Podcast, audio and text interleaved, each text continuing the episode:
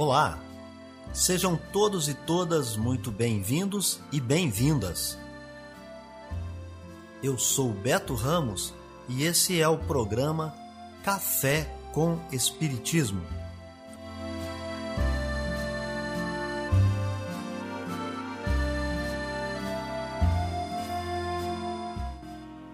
Um programa diário que aborda temas da filosofia, de conhecimentos gerais e de espiritismo.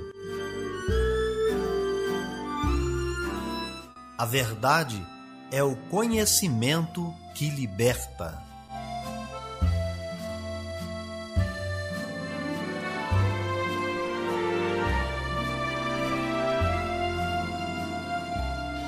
Olá, bom dia para você que começa a semana comigo. Hoje é 27 de setembro, segunda-feira, e está no ar Café com Espiritismo.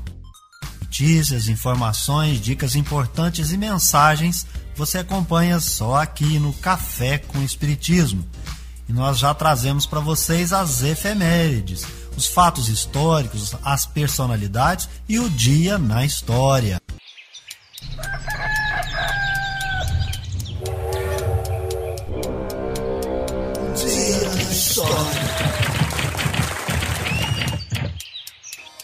Dia 27 de setembro é a data em que morre o ator e comediante paulista Ronald Golias.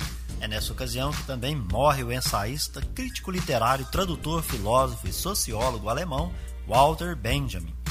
Nessa ocasião, 27 de setembro, que a Locomotion Number One, originalmente denominada Active, foi a primeira locomotiva a operar em uma via férrea pública. O dia 27 de setembro é o dia de São Cosme e São Damião, comemorados pelo Candomblé e Umbanda. 27 de setembro também é a data mundial do turismo, que é uma data reconhecida pela ONU, pois marca a adoção dos estatutos da OMT, Organização Mundial do Turismo. 27 de setembro é o Dia Nacional de Doação de Órgãos e Tecidos. Notícias do Brasil e do mundo é aqui no Café com Jornal. 61 mil itens serão leiloados pelos Correios na próxima segunda-feira, dia 27 de setembro. São chamados refugos, ou seja, produtos que continuam aos cuidados dos Correios, mesmo após várias tentativas de entrega aos destinatários. Os objetos estão em São Paulo. Cerca de 10 lotes serão ofertados, entre eles livros, roupas e celulares. Para participar, é preciso fazer um cadastro no site licitações-e.com.br. Feito isso, pessoas físicas e jurídicas podem enviar suas propostas online. O lance inicial é de R$ 1.303. O edital está disponível na página de licitações da empresa correios.com.br com supervisão de Sâmia Mendes, da Rádio Nacional em Brasília, Larissa Lousrânia. Ao contrário do que muitos imaginam, o consumo de conteúdo via rádio aumentou no último ano, mesmo com tantas opções. É o que aponta o estúdio Inside Radio 2021 da Cantar e Bop Media, realizado em 13 regiões metropolitanas do Brasil. O levantamento mostra que 80% da população dessas regiões ouvem rádio e que, mesmo aumentando a audiência das rádios pelo celular, as pessoas preferem escutar no aparelho de rádio tradicional. Além disso, os dados revelam ainda que 71% escutam em casa. Em entrevista ao programa Tarde Nacional da Rádio Nacional, a professora de comunicação da Universidade de Brasília, Cristiane Parente, explica que o contexto da pandemia, do isolamento social e o trabalho em home office contribuiu para o aumento do consumo no ambiente residencial. Normalmente se ouve muito rádio no, no trânsito, mas com a questão do, da pandemia, em que as pessoas tiveram que ficar mais em casa, elas passaram a ouvir em casa também. Não necessariamente elas têm condições de estar ali com uma televisão ao lado, mas o rádio seria, nesse caso, o maior companheiro, porque elas estão ouvindo ali a informação quentinha, né? Na hora, informação factual que é importante para as pessoas, né? A professora diz que mesmo com o surgimento de outras mídias, a rádio permanece sendo a mais popular. E isso, segundo ela, se fortaleceu no contexto da pandemia. Sempre que aparece uma nova tecnologia, uma nova mídia, sempre existe aquela reflexão, ah, vai acabar uma para começar outra. Mas o rádio sempre foi a mídia mais democrática, mais popular, a que chegou mais rápido em todos os lugares. Então, essa necessidade do rádio, principalmente num momento de tantas incertezas que nós vivemos, no momento de uma pandemia, isso acabou fortalecendo muito. É, as pessoas estão cada vez mais ansiosas por credibilidade, por informações que elas possam confiar. Enquanto o rádio tem um dia comemorado em todo o mundo no mês de fevereiro, no Brasil é em 25 de setembro, data em que nasceu Edgar Roquete Pinto, precursor da radiodifusão no Brasil. Foi ele quem fez a primeira transmissão via rádio no dia 7 de setembro de 1922, durante comemorações dos 100 anos da independência do país. Roquete Pinto também criou a primeira estação de rádio brasileira, a Rádio Sociedade, no Rio de Janeiro, em 1923. Treze anos mais tarde, a emissora foi cedida ao governo e virou a Rádio MEC, hoje comandada pela empresa pública EBC, Empresa Brasil de Comunicação. Atualmente, são sete rádios públicas transmitidas pela EBC. Nacional FM, Nacional FM de Brasília, Nacional do Rio de Janeiro, Nacional da Amazônia, Nacional do Alto Solimões e as rádios MEC, AM e FM. Da Rádio Nacional em Brasília, Sayonara Moreno. Os aposentados, pensionistas e anistiados políticos do Executivo Federal têm até o dia 30 de setembro para realizarem a prova de vida. Quando iniciou a pandemia, o Ministério da Economia suspendeu a exigência da comprovação de vida até o fim de junho deste ano. Desde julho, os servidores inativos que não fizeram a prova de vida em 2020 e 2021 ou em um dos dois anos devem regularizar a situação cadastral. A ação deve ser realizada presencialmente em uma agência bancária onde o servidor ou anistiado recebe o pagamento. Algumas instituições bancárias oferecem alternativas para a prova de vida que não seja necessariamente presencial. Neste caso, é possível fazer via aplicativo ou caixa eletrônico. A situação da comprovação de vida pode também ser consultada no aplicativo sougov.br. Caso a pessoa tenha biometria cadastrada no Tribunal Superior Eleitoral ou no Departamento Nacional de Trânsito, é possível fazer a prova de vida por reconhecimento facial, obter as orientações adequadas para realizar a prova de vida no aplicativo do governo federal. Da Rádio Nacional em Brasília, Sayonara Moreno. Viver bem. Dicas de como conviver harmoniosamente em todas as fases da vida. Para você que busca sua melhora individual, temos dicas de esportes, alimentação saudável, leitura edificante, hábitos espíritas e profissões. Viva bem e favoreça sua saúde física, mental e espiritual.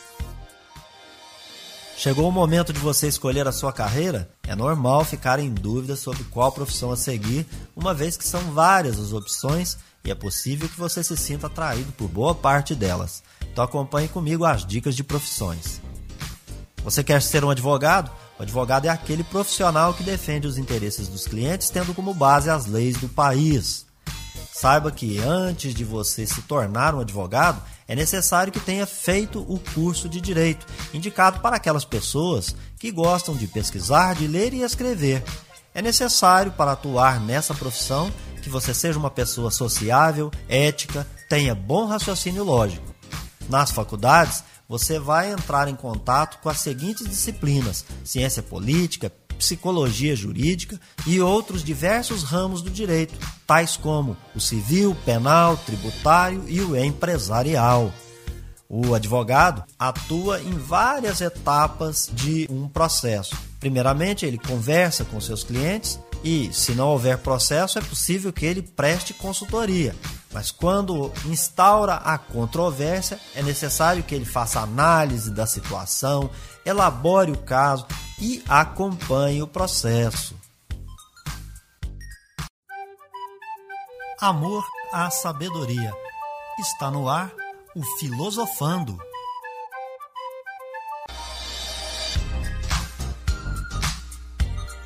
Várias teorias sobre o significado e a natureza do mundo, desenvolvidas pelos filósofos conhecidos como pré-socráticos, se aproximam das teorias desenvolvidas no século XX. Você sabia? Os gregos, no entanto, chegaram a essas concepções pensando muito, mas sem o acelerador de partículas. Sócrates foi um filósofo que viveu na cidade-estado de Atenas entre os anos 470 a 399 a.C. Muitos contemporâneos de Sócrates pensavam em assuntos como drama, história, astronomia ou filosofia. Sócrates era filho de pai pedreiro e mãe parteira. Sua esposa Xantipa era vendedora de legumes. Ele dizia sempre que não sabia de nada. Conta-se que o oráculo de Delfos, em razão da sua afirmação, declarou que Sócrates era o mais sábio dos homens da Grécia. Seus discípulos eram influenciados a discutir ideias e a argumentar. Sócrates estava convicto de que a sabedoria ética reside no eu, que virtude é conhecimento.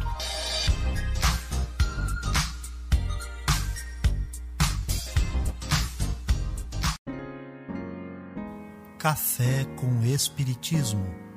É hora da mensagem espírita. A beneficência, meus amigos, vos dará neste mundo os gozos mais puros e mais doces, as alegrias do coração que não são perturbadas nem pelos remorsos, nem pela indiferença. Oh, pudesseis compreender tudo que se encerra de grande e agradável a generosidade das belas almas. Esse sentimento que faz que se olhe aos outros com o mesmo olhar voltado para si mesmo. E que se desvista com alegria para vestir a um irmão. Pudesseis, meus amigos, ter apenas a doce preocupação de fazer aos outros felizes quais as festas mundanas que se podem comparar a estas festas jubilosas, quando, representantes da divindade, levais a alegria a essas pobres famílias, que da vida só conhecem as vicissitudes e as amarguras. Quando vedes esses rostos macilentos brilharem subitamente na esperança, porque desprovidos de pão, esses infelizes e seus filhos, ignorando que viver é sofrer, gritavam, choravam e repetiam essas palavras, que, como finos punhais, penetravam o coração materno. Tenho fome. Oh, compreendei quanto são deliciosas as impressões daquele que vê renascer a alegria onde, momentos antes, só havia desespero. Compreendei quais são as vossas obrigações para com os vossos irmãos. Ide Ide ao encontro do infortúnio, ao socorro das misérias ocultas, sobre tudo que são as mais dolorosas. Ide, meus bem-amados, lembrai-vos dessas palavras do Salvador. Quando vestirdes a um destes pequeninos, pensai que é a mim que o fazeis. Caridade, palavra sublime que resume todas as virtudes És tu que deves conduzir os povos à felicidade. Ao praticar-se, eles estarão semeando infinitas alegrias para o próprio futuro, e durante o seu exílio na terra, serás para eles a consolação, o antegozo das alegrias que mais tarde desfrutarão, quando todos, reunidos, se abraçarem no seio do Deus de amor. Foste tu, virtude divina, que me proporcionaste, os únicos momentos de felicidade que gozei na terra. Possam os meus irmãos encarnados crer na voz do amigo que lhes fala e lhes diz: É na caridade que deveis procurar a paz do coração, o contentamento da alma, o remédio para as aflições da vida. Oh, quando estiveres a ponto de acusar a Deus, lançai um olhar para baixo e vereis quantas misérias a aliviar. Quantas pobres crianças sem família, quantos velhos sem uma só mão amiga para o socorrer e fechar-lhe os olhos na hora da morte. Quanto bem a fazer. Oh, não reclamai, antes agradecei a Deus e prodigalizai a mancheias a vossa simpatia, o vosso amor, o vosso dinheiro, a todos os que, deserdados dos bens deste mundo, definham no sofrimento e na solidão. Colhereis nesse mundo as alegrias bem suaves e mais tarde, mais tarde, somente Deus o sabe.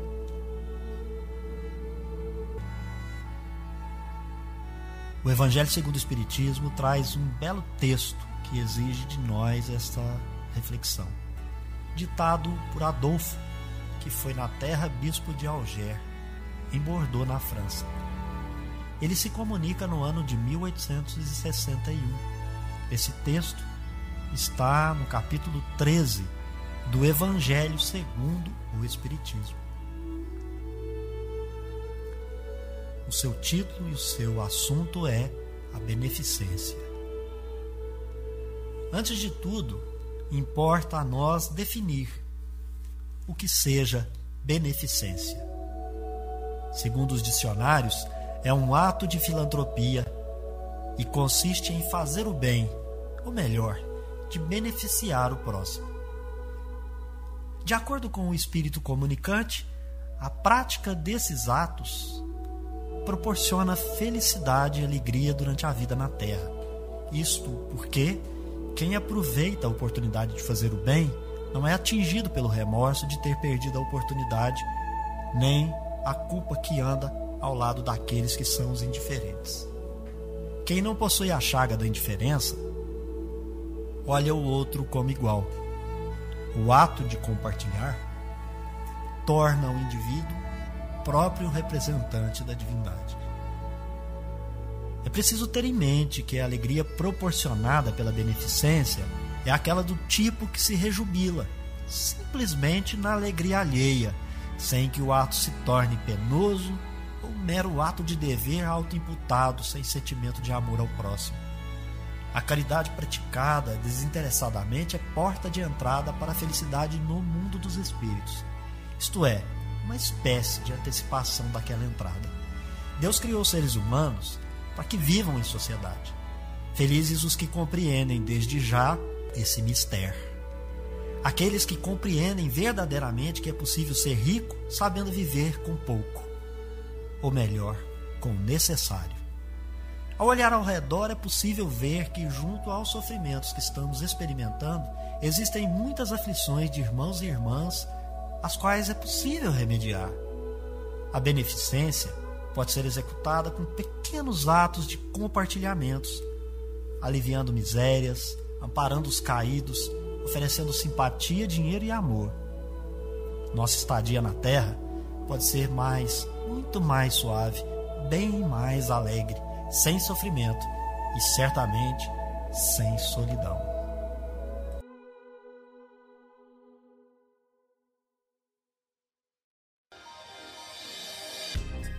É isso então, pessoal. Se inscreva no nosso canal, deixe sua impressão em comentário. Um forte abraço e até o próximo Café com Espiritismo. Fui! Este foi o nosso programa Café com o Espiritismo. Um oferecimento de Instituto Revelare. Se inscreva em nosso canal, acione o sino das notificações e se torne membro para apoiar os projetos. Nós nos encontramos no próximo episódio.